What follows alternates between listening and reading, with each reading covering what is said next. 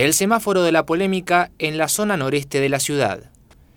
En la esquina de 14 de julio y Pilmaiken existe una cámara que realiza fotomultas, pero no llegan las notificaciones.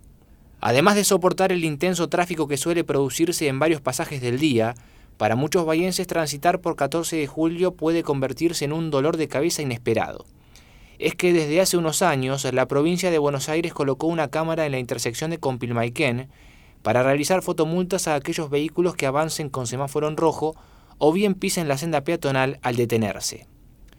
Habitantes de los barrios Patagonia, Prensa, San Agustín, San Ignacio, Las Canitas, Aldea Romana, Los Horneros, Nueva Espora y Nova Terra, quienes suelen utilizar habitualmente esa calle, se han encontrado con multas que van desde los 3.900 hasta los casi 8.000 pesos, sin notificación alguna.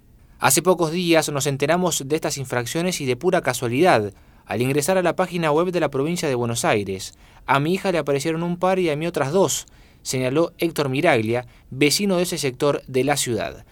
Y añadió, empecé a consultar con los conocidos para que se fijen y todos tenían. Algunas ya vencieron, por lo que perdieron el beneficio del descuento del 50% por pago en término.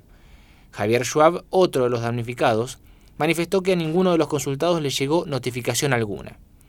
Hablé con varios vecinos del barrio de prensa para que se fijaran y todos tenían. Ninguno estaba enterado porque no hay aviso alguno de la provincia, a nadie le llegó la boleta, esgrimió. Cuando accedes a la página web y cargas la patente, aparece la foto del vehículo y el día y la hora que se cometió la infracción. Algunas son de 2018 y aún no vencieron, por lo que creemos que se están cargando recién ahora, agregó Miraglia. Ambos se quejaron de que tampoco existe cartel indicador sobre la presencia de la cámara. No hay nada que avise que hay una cámara en ese lugar, y mucho menos que pertenezca a provincia y no al municipio. Muchos piensan que es de monitoreo, añadió Schwab. Otra de las quejas de los vecinos radica en que durante mucho tiempo hubo dos líneas paralelas pintadas de senda peatonal con alrededor de 5 metros de distancia entre una y otra.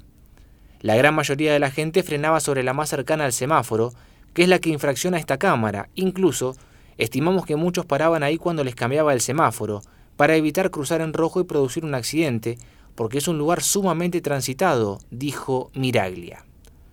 No está claro el marcaje de la línea peatonal que se debe respetar porque hay dos pintadas.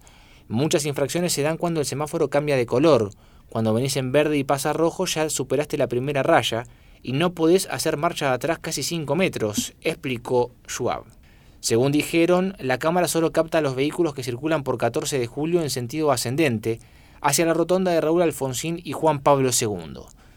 En esa esquina hay cuatro semáforos porque permite acceder por Pilmaiquén, doblando hacia la izquierda, para Patagonia y girar hacia la derecha para entrar a prensa, además de la doble mano de la propia 14 de julio, informó Schwab.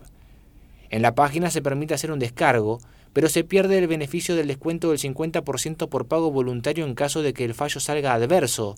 Estimamos que hay un montón de vecinos que aún no se enteraron de estas infracciones, cerró Miraglia.